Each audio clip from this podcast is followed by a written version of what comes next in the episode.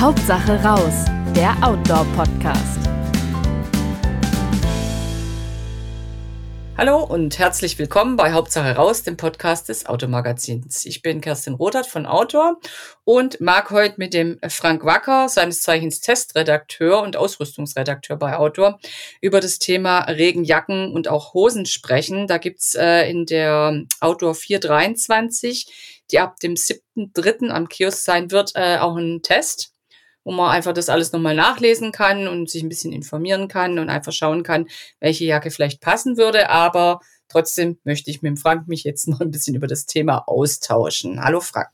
Hallo. Schön, dass du da bist und äh, ganz frisch hast du ja wieder neue Erkenntnisse gewinnen können aus der Welt der Regenjacken oder auch zweieinhalb, drei La äh, Lagenjacken. Da muss ich dich gleich am Anfang was ein bisschen ketzerisches fragen. Gibt es sie eigentlich wirklich, die echt dichte Regenjacke? Gibt es tatsächlich? Also wir hatten so, jetzt, so. Äh, ja, wir hatten dieses Mal einen Letten beim Test mit dabei, der Andres.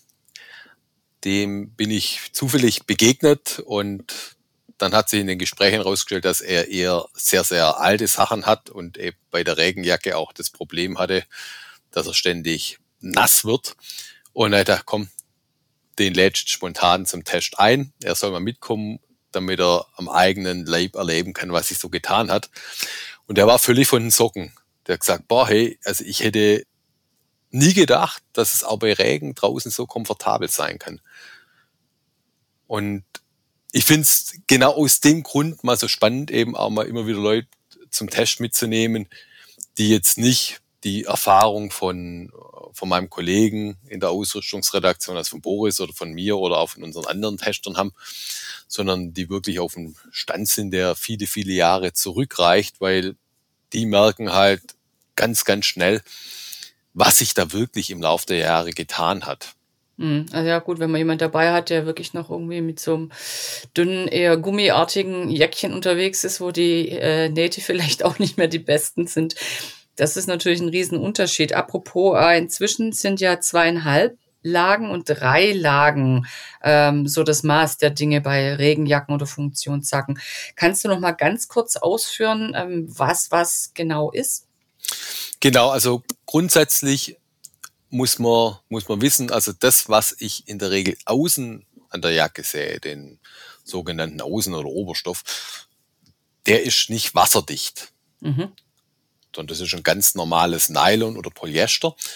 Und damit dieses Material wasserdicht wird, wird auf der Innenseite entweder eine hauchdünne Folie aufgeklebt, also Membran, oder einen Film aufgebracht, die Beschichtung die sind dann wasserdicht und atmungsaktiv und das ergibt dann die, die Funktion.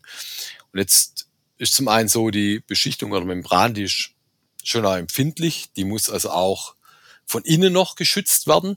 Außerdem würde die auf der würde die auf der Haut kleben, weil es nicht sehr angenehm ist. Und ähm, da gibt es dann zwei Möglichkeiten. Die eine Möglichkeit ist, dass ich auf der Innenseite noch einen hauchfeinen Futterstoff aufbringe. Dann spricht man vom Dreilagenlaminat also Außenstoff, Membran, mhm. Futter. Und der Trick beim Dreilagenlaminat oder das, das Tolle ist, dass sich letzten Endes diese drei Schichten gegenseitig verstärken und so kriege ich halt mit relativ leichten Stoffen schon ein robustes Materialsandwich hin. Und bei zweieinhalb Lagen Laminaten, da gibt's innen keinen klassischen Futterstoff, sondern da wird innen nochmal eine zusätzliche Beschichtung aufgebracht, die dann von ihrer Machart her so ist, dass sie eben angenehmer auf der Haut liegt. Manchmal werden auch Muster oder Strukturen eingeprägt, um halt einen ähnlichen Effekt zu erzielen wie bei einem, wie bei einem Stoff. Also da ist dann mehr Luft gebunden. Das sorgt für Mikro, äh, also Mikrozirkulation, mhm. was dann den Feuchtetransport äh, wieder ein bisschen unterstützt. Fühlt sich wahrscheinlich auch weicher an, als wenn man genau. das so genau. total ebenmäßig macht. Und aber klar, die, der verstärkende Faktor vom, vom Futterstoff fehlt natürlich. Dementsprechend sind zweieinhalb Lagen Laminate in der Regel nicht so robust wie drei, drei Lagen Laminate, wobei man immer auch unterscheiden muss. Also letzten Endes natürlich, wenn ich einen dicken, haltbaren Zähnoberstoff zum Beispiel äh, benutze, dann macht er das Laminat natürlich robuster, wenn ich nur ganz, ganz dünne Außenstoffe mhm. habe. Also man muss immer auch die Kombi sehen. Hm, ja, ihr habt äh, im Test, habe ich gesehen, auch einen, einen, sehr guten Finder, also so einen Findungsbaum, wo man sich selber Fragen stellen kann, was für einen Anspruch habe ich an die Jacke, ähm, eher robust, eher leicht und äh, wo man hoffentlich zu einem wirklich passenden persönlichen Ergebnis kommt, welche, La äh, welche Jacke die beste für einen ist. Kannst du da auch ganz kurz äh, noch was zu sagen, welche äh, Lagen für welchen Wandertyp passen? Genau, also das ist, wenn ich zum Beispiel im Sommer unterwegs bin, im Sommer ist es meistens so, man hat die Regenjacke im Rucksack stecken, zieht sie in der Pause über, wenn es als Windschutz oder wenn es halt dann doch mal überraschend einen, einen Schauer gibt. Aber und für den, für den, genau, für den, schon für zu den, wissen als Windschutz, ne? Wenn man sagt, okay, genau. es ist eigentlich warm auf dem Berg oben oder im Tal unten kannst du aber mal ziehen. Wenn ich verschwitzt bin, dann muss ich nicht irgendwie nochmal eine Jacke mitnehmen, eine Fließjacke, sondern oder eine Softshell, sondern kann mir sagen, pff, für so leichte Sommertage, da ziehe ich mir einfach die, die Regenjacke über, die schützt mich kurz auch vor, vor der Auskühlung. Genau. Und für so einen Einsatz ist natürlich eine so eine super leichte, klein verpackbare zweieinhalb Lagenjacke, die 200 bis 300 Gramm wiegt oder sowas, natürlich super. Mhm. Da brauche ich keine schwere Dreilagenjacke. Wenn ich jetzt aber zum Beispiel sage, okay, ich möchte diese Regenjacke auch jeden Tag nutzen, wenn ich zum Beispiel zum Arbeiten gehe, dann sind diese super leichten, dünnen zweieinhalb Lagenjacken nicht robust genug. Da brauche ich mhm. dann auf jeden Fall eine stabile Dreilagenjacke. Und wenn ich jetzt äh, zum Beispiel zwei oder drei Wochen nach Skandinavien gehe, dort äh, im Fjell, also das sind ja die, die, die Hochebenen dort, äh, wo aber manchmal auch ganz, ganz fieses Gebüsch in den, in den Tälern wächst, also wenn ich mich da dann die ganze Zeit durchs Gestrüpp kämpfe, da ist eine Dreilagenjacke natürlich, und zwar eine robustere, definitiv die bessere Wahl, weil bei einer zweieinhalb dünnen zweieinhalb Lagen Jacke kann schon sein, dass die nach einem Urlaub dann ähm, ein paar Löcher hat. Mhm, jetzt sagst du gerade schon Skandinavien-Trek, also da ist man meistens ja doch mit einem etwas dickeren Rucksack unterwegs. Muss ich da nochmal äh, auf eine noch robustere gucken oder gibt es Regenjacken, die das einfach per se schon mal besser abkönnen? Also diese Scheuerei von den Rucksackgurten meine ich jetzt. Genau, also das schaffen zum Beispiel die ganzen drei Lagenjacken, die wir, die wir im Test haben, die haben damit keine Probleme. Mhm. Die sind alle, also. die sind alle robust genug. Fast, also aufpassen muss man dann, wenn man so ganz, ganz leichte drei Lagen Materialien hat, wo man das Gefühl hat, also wenn man es gegen das Licht hält, wirkt es wie Pergamentpapier. Mhm. Aber alle drei Lagen Jacken, die wir im Test hatten, selbst die ganz leichte von Arcturix, die nur 205 Gramm wiegt, das ist auch ein relativ robustes Material schon. Man mhm. kann sich da an, am, am Außenstoff orientieren. Es gibt eine Bezeichnung, die nennt sich Denier oder D, auch abgekürzt mit, mit D. Mhm. Die beschreibt das Fadengewicht. Also die und Dicke auf so für den die, Dicke des, die mhm. Dicke des Fadens. Und wenn man zum Beispiel die, die leichtesten Stoffe im Test, die haben 20 Den. Dann gibt es Modelle, die haben 40 Den. Das heißt, das ist doppelt so schwer. Auch 80 D gibt's wieder doppelt, doppelt so schwer als 40. Mhm. Aber das 20D, das ist schon okay. okay. Wenn es drunter liegt, dann sollte man auch bei drei Lagen Materialien vorsichtig sein. Na gut, und da muss man sich selber ein bisschen einschätzen, ob man eher rau mit, sein, äh, mit seiner Ausrüstung vielleicht auch umgeht oder ob man da doch irgendwie ein feineres Händchen für hat, dass das, äh, ja, dass man auch mit etwas empfindlicheren Stoffen ganz gut zurechtkommt. Aber das ist doch genau. schon mal genau. eine, eine gute Richtung. Jetzt würde mich noch interessieren, so zum Schnitt und Sitz, ne? Auf was muss man da achten? Ich würde jetzt dazu neigen, eher ein bisschen größer zu kaufen, dass ich eben so Zwiebelprinzipmäßig noch was drunter krieg. Ist das sinnvoll oder wie würdest du da vorgehen? Also grundsätzlich ist äh, natürlich immer so, genau, die Regenjacke, das ist ja die letzte Schicht, die ich, die ich anziehe. Und da sollte man natürlich drauf gucken, dass die Sachen, die ich zum drunterziehen habe, dass die auch gut mit der, mit der Jacke harmonieren. Das kommt zum Teil auch ein bisschen drauf an. Drauf an. Also wenn ich jetzt auch die drunterziehschichten, wenn die eher ein bisschen legerer geschnitten sind, dann bringt es natürlich nichts, eine Regenjacke zu kaufen, die körpernah geschnitten ist, mhm. weil das spannt dann an allen Ecken und Enden. Aber umgekehrt, wenn ich jetzt äh, mir eine etwas weitere gekauft, weil ich denke, boah, vielleicht eben Skandinavien, da ist es ja auch manchmal schubbelig, dann bin ich aber hier im doch etwas wärm oder, oder angenehmeren, temperierteren deutschen Sommer unterwegs, braucht die Regenjacke und dann schlackert die so. Habe ich da nicht automatisch auch wieder Kältebrücken? Nein, das nicht. Man muss halt gucken, dass ich natürlich dann, also wenn ich sie tatsächlich trage, wenn es kalt ist oder sowas, dass ich zum Beispiel den Zug im Saum zumache, dass es von unten nicht in die Jacke reinwehen kann, dass ich, wenn es mir kühl ist, die Bündchen zumache, dass ich gucke, dass oben am, am Kragen das sauber zu ist. Wenn es regnet, hat man mhm. in der Regel ja eh die Kapuz Kapuze auf. Dann funktioniert das schon und äh, wenn es ein bisschen mehr Raum hat, dann kann auch die Luft in der Jacke besser zirkulieren, was auch wieder für einen für einen feuchten Austausch. Ah, das sorgt. ist sogar sinnvoll, meinst du, dass man sich dann eigentlich sogar wohler fühlt, wenn man ein bisschen äh, Luft zwischen den Schichten hat. Und also es kommt so ein bisschen darauf an, wenn die Jacke natürlich ganz, ganz nah am Körper anliegt, dann äh, funktioniert der Dampfdurchgang aufgrund des äh, der Körperwärme ein bisschen besser. Mhm. Das ähm, ich würde es davon abhängig machen, wie ich mich wohlfühle. Also zum Beispiel mein Kollege, der Boris, der liebt einfach körperbetont geschnittene Sachen. Also der würde sich in einer locker geschnittenen Jacke gar nicht so richtig wohlfühlen. Mhm. Also auch wieder mal sehr individuell. Also, genau. das merkt man einfach am schnellsten, wenn man die Jacke probiert. Und zwar am besten halt in Kombination mit den Sachen, die man auch drunter trägt. Mhm. Mhm. Was äh, muss ich denn so grob ausgeben? Das Testfeld der Jacken ist ja äh, preislich zwischen 180 und 600 Euro. Geht's, geht's auch drunter theoretisch, Frank? Oder sagst du, na, puh, um die 200 Euro sind schon sinnvoll, dass man wirklich länger was von der Jacke hat?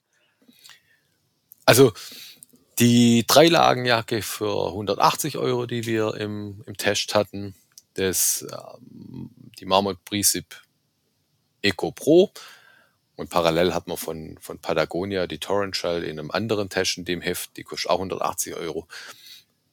Drunter sollte man nicht gehen. Mhm. Das ist wirklich der Hammer, was diese beiden Jacken für 180 Euro können. Das sind beides drei Lagenmodelle, also die sind strapazierfähig, mhm. die tragen sich sehr gut, die halten, die halten dicht, bieten ein gutes Klima, haben zum Beispiel auch Reißverschlüsse in den Achseln, über die man abdampfen kann, also Pitzips, äh, weil in der Regel ist es so, selbst bei den die atmungsaktivsten Materialien, die kommen einfach an ihre Grenzen, wenn man sich länger kräftig anstrengt. Und dann, wenn man halt zusätzlich Belüftungsöffnungen hat, wie jetzt die Achselzipper, die sorgen einfach für Luftaustausch. Sprich, die heiße Luft kann rauskühlen, die Luft kann, kann zurück. Das macht echt Sinn. Dann haben beide gut sitzende Kapuzen, die sich sauber anpassen lassen, damit sie Kopfdrehung mitmachen.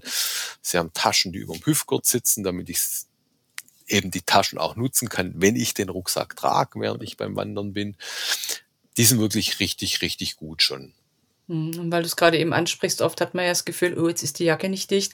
Dabei ist es halt einfach, dass Innen- und Außentemperatur oder Innen-Außendruck, wie auch immer, nicht ganz harmonieren. Ne? Und dann kann man natürlich ein bisschen besser temperieren durch eben solche Achselreißverschlüsse. Äh, genau. Also und das ist gerade gut, dass du es ansprichst. Also gerade das Thema Kondens in der Jacke. Mhm. Das passiert in der Regel häufiger, als man denkt. Und äh, ja, und dann hat man ja gleich den Eindruck, hm, ist nicht dicht, da kommt irgendwo Nässe rein. Ne? Und das ist aber halt, ja.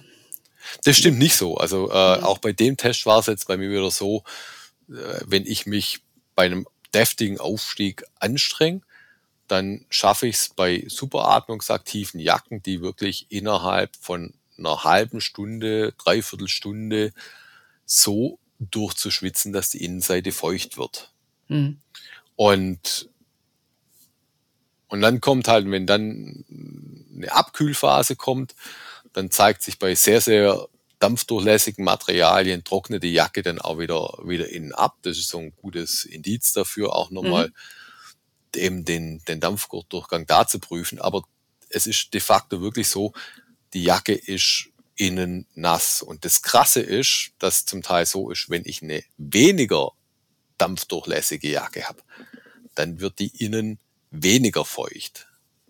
Okay. Das hört sich genau, Das hört sich widersprüchlich das hört sich an widersprüchlich Ich hatte jetzt im Test sogar einen Fall, wo es so war. Das war eine Jacke, die aus zwei unterschiedlichen äh, Gore-Tex-Materialien bestand. Einmal im super dampfdurchlässigen Pro Most Breathable und einen weniger dampfdurchlässigen, aber noch robusteren Most Rugged heißt die Variante.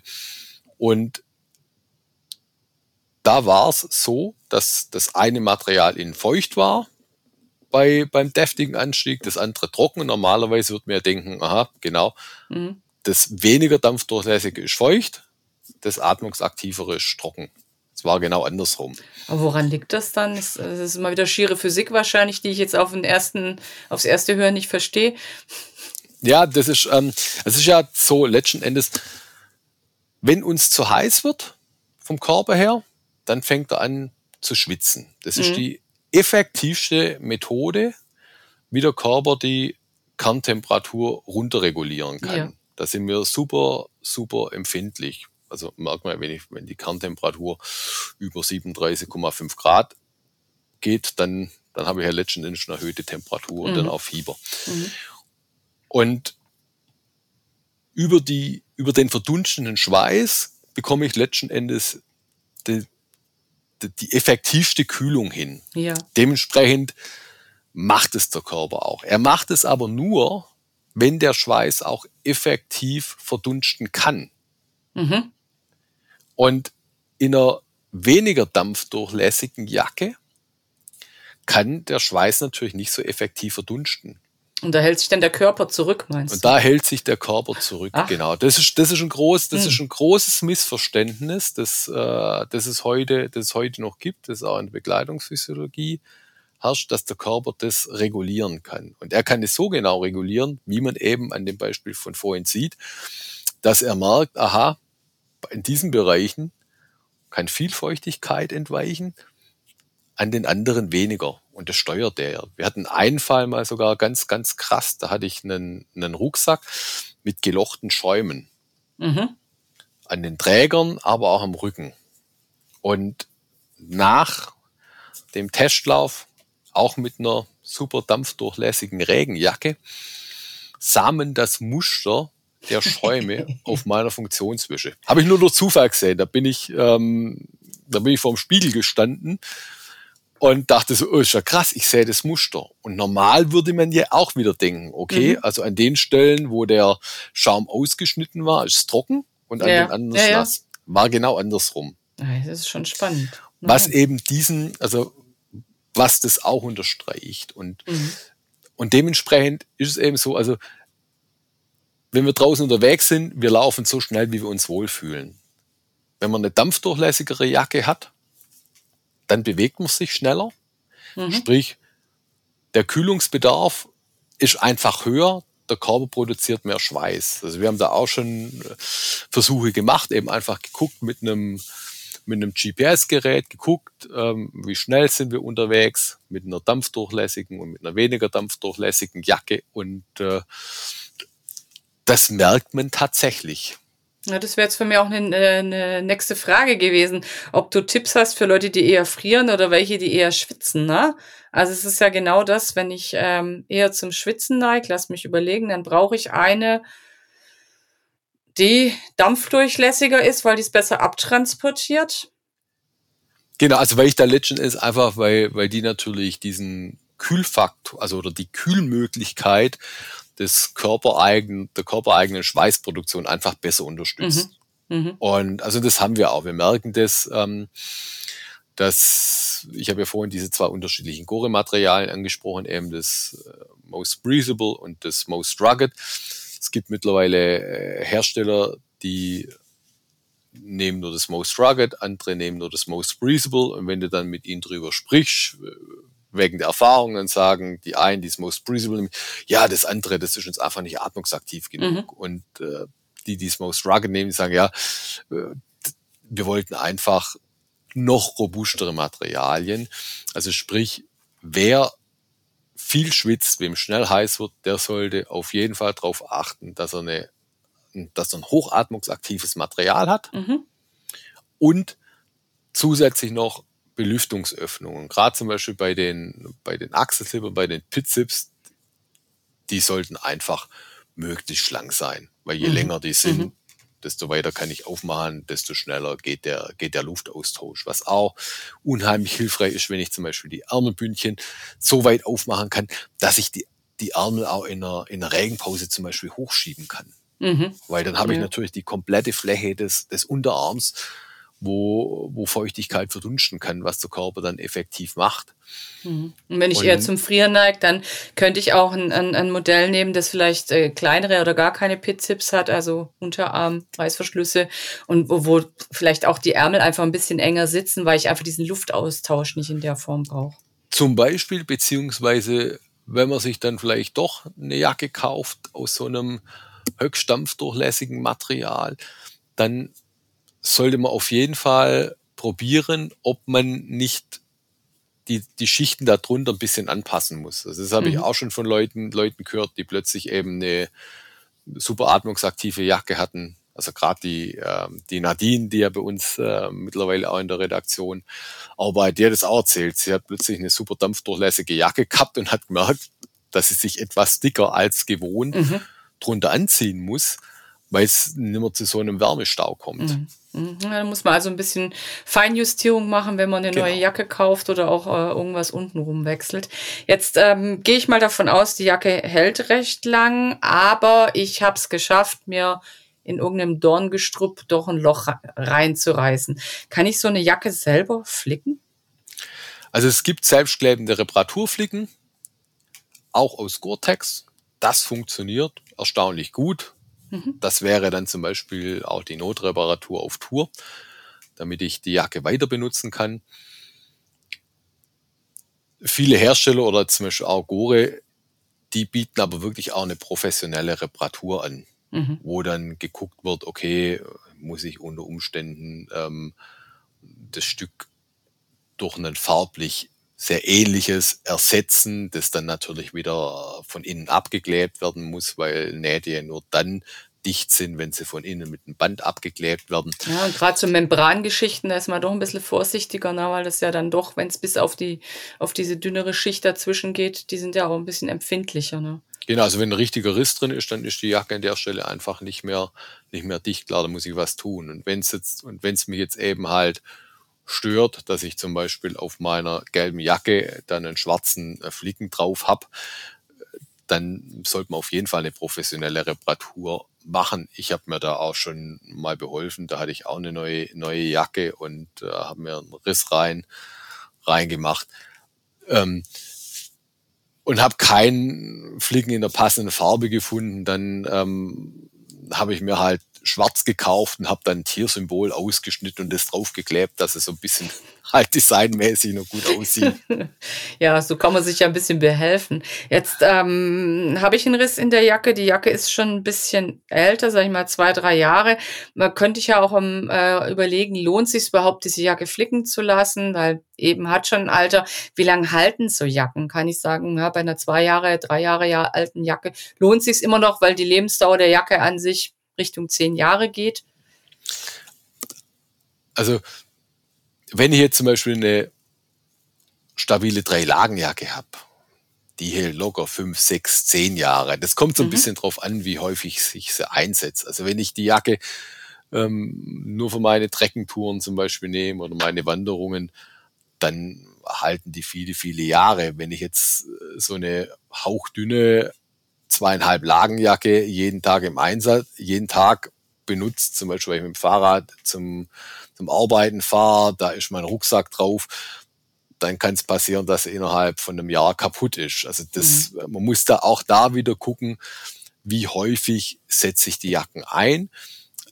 Das haben wir aber zum Beispiel eben auch in dem vorhin angesprochenen Finder, haben wir das auch berücksichtigt. Mhm. Und, und grundsätzlich so Und hängt es nicht auch von meiner Pflege ab? Also natürlich. Oder ist das eher, ja, es ist gut zu pflegen, aber ist es nicht ganz so entscheidend für die Lebensdauer? Nee, die, äh, die richtige Pflege, die ist schon auch wichtig für die Lebensdauer. Also wir haben ja das Problem, dass wenn wir uns zum Beispiel Fette und Öle, die, die schaden einfach. Hm. Sprich schon die Sonnencreme, die vielleicht dann irgendwie auf die Jacke kommt. Genau. von daher ist, also wenn man, wenn man sieht, dass die Jacke Schmutzspuren hat, dann lohnt es sich auf jeden Fall, die Jacke zu waschen. Also es gibt sogar Hersteller, die raten, die, die Jacke mindestens einmal im Jahr zu waschen. Also auch wenn sie, mhm. wenn sie jetzt nicht großartig schmutzig aussieht, weil es der Jacke einfach auch gut tut, wenn sie in Anführungszeichen, wenn sie in Kontakt mit dem, mit dem Wasser kommt. Mhm. Das sind dann, das hat irgendwas mit Chemie äh, zu tun. Aber sie würden es ja nicht, also sie würden es, sie sagen es ja nur, weil sie die Erfahrung gemacht haben, dass das tatsächlich, tatsächlich hilft. Also dieser, mhm. äh, es ist wirklich falsch zu denken, die, die Jacke oder es schadet der Jacke, sie zu waschen. Natürlich nicht jede Woche. Mhm. Ja, klar, aber so an, also immer wenn man sieht, dass sie wirklich schmutzig ist, wenn es so Fett, Fettspuren hat und mindestens einmal im Jahr. Und, natürlich dann nicht in äh, 60 Grad Buntwäsche, sondern im Etikett gucken. Also in der Regel sind eigentlich 30 Grad Feinwäsche und ein extra Spülgang. Das ist immer, immer super. Und auf keinen Fall Pulverwaschmittel nehmen, sondern ein Feinwaschmittel oder das Pulver setzt sich so in die, in die ganzen Fasern äh, ungünstig rein und klumpt, oder? Ja, Pulver ist oft auch sehr aggressiv, mhm. weil im, weil im mhm. Pulver Bleichmittel äh, drin ist und genau, und dann sind zum Teil noch irgendwelche Füllstoffe drin, die sich, die sich ablagern können. Also deshalb immer Flüssigwaschmittel. Und ähm, es gibt dann jetzt Nikwax, Fibertech, die bieten sogar spezielle Flüssigwaschmittel einfach für Autobekleidung an, die noch optimaler halt auf die Materialien abgestimmt sind. Und danach muss ich es dann imprägnieren oder kann ich es imprägnieren? Weil du hast ja schon schön ausgeführt, äh, dass äh, die Wasserdichtigkeit eigentlich jetzt nicht vom Oberstoff herkommt, der eben dann manchmal so Wasserflecken hat, wenn man in den Regen kommt und da die Imprägnierung nicht mehr so toll ist. Muss ich imprägnieren oder ist es einfach nur angenehmer zum Tragen? Also wir raten immer zu imprägnieren, sobald mhm. sich der Außenstoff mit Wasser voll saugt. Also wenn der sich vollsaugt, bleibt die Jacke trotzdem wasserdicht, aber das zeigen Forschungen von der Eidgenössischen Materialprüfanstalt und man spürt es auch, der Dampfdurchgang, der geht einfach massiv zurück um bis zu 80 Prozent hat sich in den Studien ergeben. Und, das liegt und es fühlt sich ja auch kühler an. Ne? Das kommt ja noch genau. dazu, wenn ich so einen großen nassen Fleck auf, der, auf, der, auf dem Stoff habe. Das kühlt eigentlich auch direkt runter. Genau, und das, und das ist genau das Problem. Weil das mhm. dann so kühl wird, liegt der Kondensationspunkt mhm. in der Jacke. Die Feuchtigkeit kann gar nicht mehr aus der, aus der Jacke raus. Und es ist ja total unangenehm, wenn dann, äh, wenn so eine vollgesogene Jacke wie ein, wie ein Sack am Körper hängt. Also ja, das Gewicht kommt auch noch dazu. Genau. Mhm. mhm. Außerdem braucht es ja ewig zum Trocknen. Also wenn man feststellt, aha, Oberstoff nimmt sehr, sehr schnell den Regen auf, dann auf jeden Fall nachimprägnieren. Auch da gibt's ähm, mittlerweile leistungsfähige, umweltfreundliche Imprägniermittel. Auch hier wieder zum Beispiel von, von Nikwax oder von Fibertech. Die sind wirklich sehr, sehr gut. Mit denen haben wir schon viel Erfahrung sammeln können. Hm, jetzt sagst du gerade schon umweltfreundlich. Momentan geht ja, geht ja wieder diese Ewigkeitschemikalien, wie sie auch heißen, die PFAS durch die Presse. Ähm, äh, unter anderem wird da ja auch erwähnt, dass sie eben auch in Regenzeug drin sind. Wie äh, stark ist das dann im Outdoor-Bereich? Also die meisten Hersteller in unserem Bereich verarbeiten mittlerweile tatsächlich ähm, PFC-freie Imprägnierungen. Merkt man meistens dann, wenn die Imprägnierung schneller an Wirkung nachlässt. Und sie sind auch am Umstellen. Dazu muss man einfach wissen, manches braucht, braucht Zeit. Also Sachen, die man, die man irgendwie jetzt anstößt, das findet sich erst in drei, vier Jahren, findet sich das im, im Produkt. Aber insgesamt hat da die Branche wirklich großartige Arbeit geleistet aber wichtig ist dann eben auch beim Nachimprägnieren, wenn einem das wichtig ist, unbedingt darauf achten, mhm. dass es eben ein umweltfreundliches äh, Imprägniermittel ist, weil viele von den äh, Sprays, die man ganz, ganz äh, locker aufsprüht und nicht mehr viel machen muss, ähm, die sind halt äh, doch nicht ganz, äh, ganz frei von der, von der Fluorchemie. Hm, du hattest für mich vor allem, weil ich äh, keinen Trockner besitze, hattest du letztes Mal schon einen sehr guten Tipp, wo wir uns über das Thema unterhalten haben, dass man nämlich ähm, das Imprä äh, Imprägniermittel aufträgt, ähm, die Jacke oder Hose dann im, im Backofen eben imprägnieren kann, statt irgendwie die Wärme vom Trockner zu nutzen, eben die Wärme vom Backofen. Habe ich übrigens ausprobiert. Ich hatte auch das Gefühl, dass das ganz gut funktioniert hat. genau, also da ist so die Imprägnierungen, die brauchen letzten Endes äh, Wärmeeinwirkung, damit sie noch effektiver funktionieren. Mhm. Damit es halt genau. richtig ins Material sich rein verteilt und da irgendwie genau. die Wirkung und, entfaltet. Und unsere Tests zeigen, dass es in der Regel so ist, also auch wenn die Hersteller schreiben nur kurz oder sowas, mhm. so mindestens eine Stunde Wärme bringt einfach tatsächlich doch noch mehr. Und entweder ich mache es halt im Trockner, manuell Programm eine Stunde, oder wenn ich das nicht habe, äh, haben wir halt eben auch den Versuch schon gemacht mit, mit Backofen, wie du ja, jetzt auch. Also hatte ich dann tapfer umgesetzt und hatte das Gefühl, das war auch ganz okay. Äh, mein Mann fand es ein bisschen seltsam, dass ich jetzt meine Regenklamotten in den Backofen tue, aber ähm, naja, wenn das nachher wirkt, ist mir das dann auch äh, äh ein bisschen wurscht, ob das komisch wirkt oder nicht, muss ich ganz ehrlich sagen. Ähm, jetzt wird mich nur interessieren, wie ihr denn getestet habt oder wie testet Outdoor insgesamt Regenjacken. Genau. Also wir machen das äh, immer nach dem gleichen Prinzip, weil dann sind die Tests auch über Jahre hinweg vergleichbar. Mhm.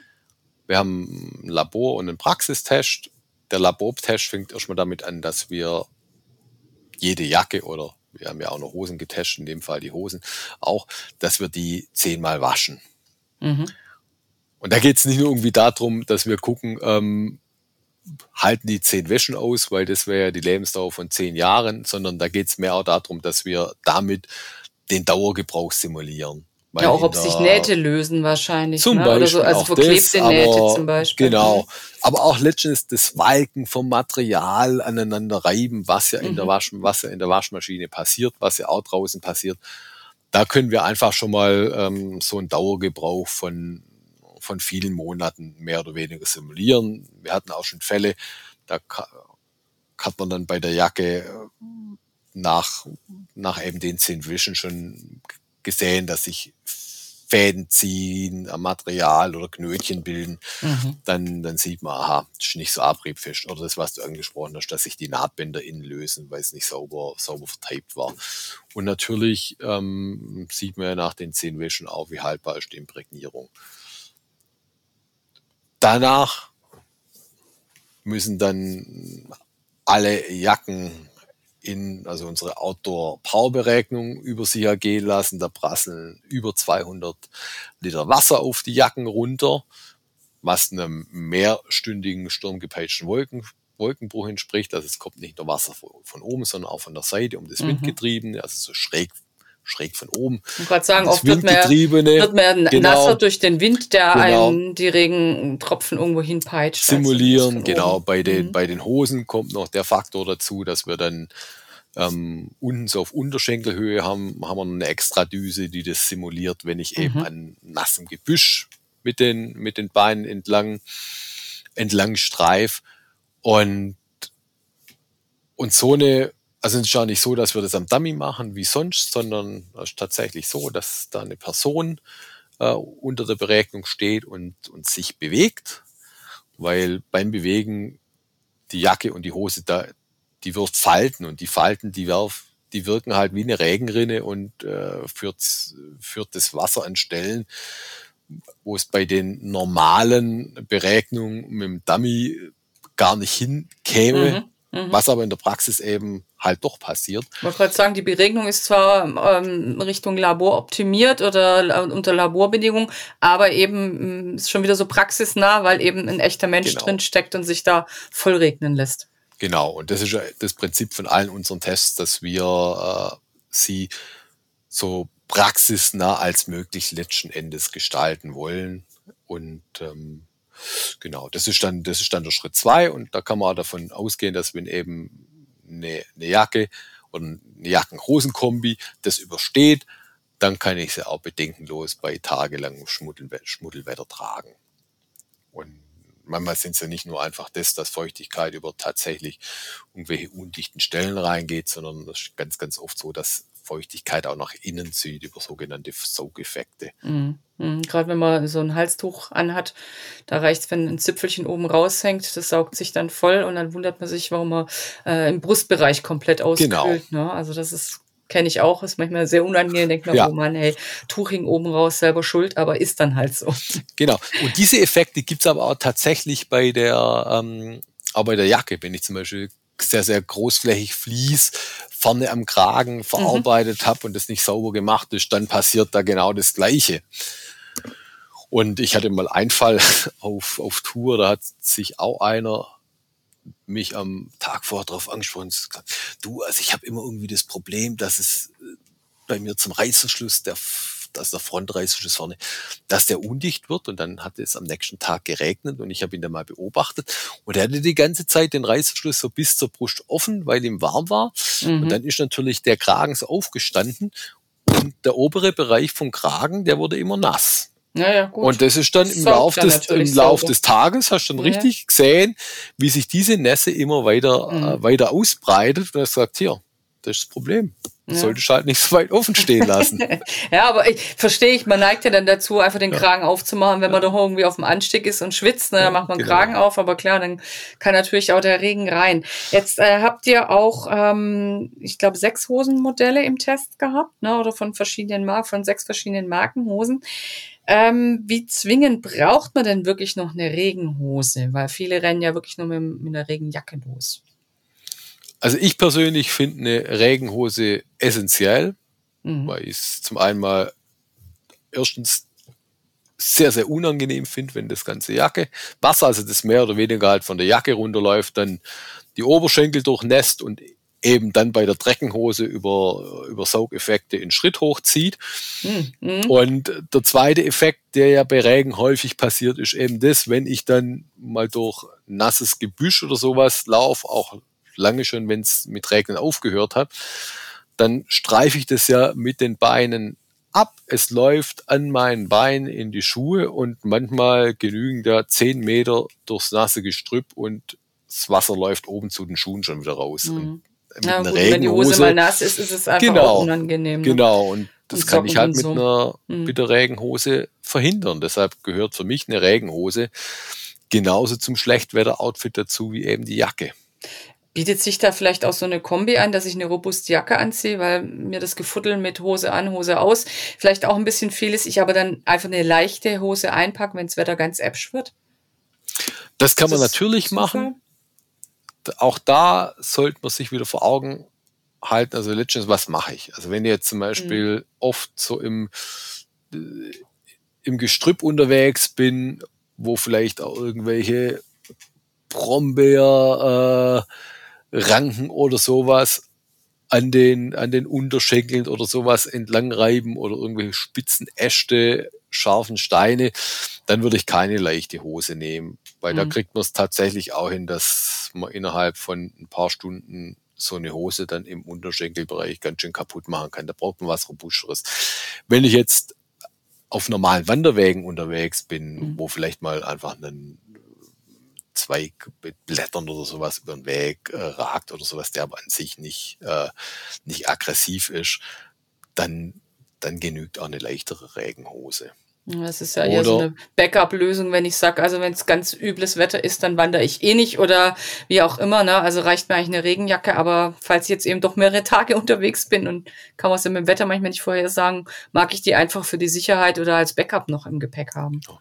Also was wir halt äh, schon öfters festgestellt haben, hat sie jetzt auch in dem Test wieder gezeigt, wenn ich, also die Hose lässt sich ja bis, besonders leicht an- und ausziehen, wenn ich durchgängige oder sehr, sehr lange Beinzips habe. Mhm. Und die muss ich aber dicht bekommen. Mhm.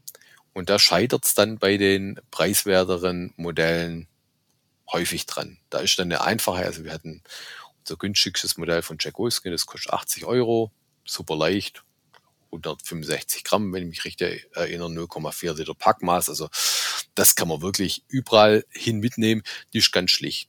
Die ist eher ein bisschen weiter, weiter geschnitten, dass man sie zur Not auch über Low-Cut-Schuhe drüber kriegen würde, was Mhm. ich aber nicht machen würde, weil wenn die Sohlen dreckig sind, hat man einen ganzen Dreck Ja, in der Hose. Das stimmt. also da muss ich schon mit Schlamm, das, also feuchten Dreck. Genau, da sollte ich dann, da sollte ich dann schon die Schuhe halt schön ausziehen, wieder anziehen. Das ist ein bisschen lästig, aber nichtsdestotrotz, das ist wirklich, diese Hose ist für den Preis der absolute Hammer. Zum immer dabei haben, braucht man nicht mehr. Mhm. Und ich bin jetzt bei, bei schlechtem Wetter ein Fan davon, dass ich sage, okay, also wenn ich jetzt weiß, es regnet eigentlich fast die ganze Zeit, dann ziehe ich gar keine normale Hose mehr an, sondern ich ziehe einfach eine richtig gute Drei-Lagen-Hose an mit langen Beinzippern, dass ich belüften kann. Und, ähm, und dann brauche dann brauch ich auch keine Treckenhose mehr, weil ich hatte schon Touren, da habe ich tagelang die Treckenhose im Rucksack rumgetragen und dann echt so gedacht, Moment, also du achtest bei deiner ganzen Ausrüstung, achtest auf jedes Gramm und Mhm. dann schleppst die Hose, die 700 Gramm wiegt, äh, die schleppst zum Teil zwei Wochen im Rucksack mit, mit dir Aber rum. Ziehst du dann, was nicht. ziehst du dann noch äh, eine dünne, lange Unterhose drunter, damit es einfach angenehmer zum Tragen ist? Oder nimmst du die wirklich als Trekkinghose, dann die Dreilagenhose? Also ich mache es von der Witterung abhängig. Wenn es natürlich Mhm. sehr, sehr kühl ist, dann ziehe ich eine, eine dünne Unterhose, eine lange Unterhose an. Aber wenn es jetzt eher ein bisschen wärmer ist, dann, äh, dann gar nichts. Da muss man aber mir, bei mir sagen, mir wird auch ganz, ganz schnell heiß. Also äh, Mhm. ich bin da jetzt nicht so drauf, drauf angewiesen wie jetzt, wie jetzt andere. Also vom Tragekomfort her würde ich wahrscheinlich dann auch dazu tendieren, eher nochmal zumindest eine dünne, lange Unterhose drunter zu ziehen. Ach, die Materialien sind ja, also gerade die guten Drei-Lagen-Materialien, die sind ja mittlerweile schon ähm, sehr komfortabel. Und wir haben es auch gesehen, also die Fjellräben-Hose, die wir im Test hatten, die Cap Eco Shell draußen, die ist super geschmeidig. Also die trägt Mhm. sich fast so komfortabel wie eine, wie eine Trekkinghose.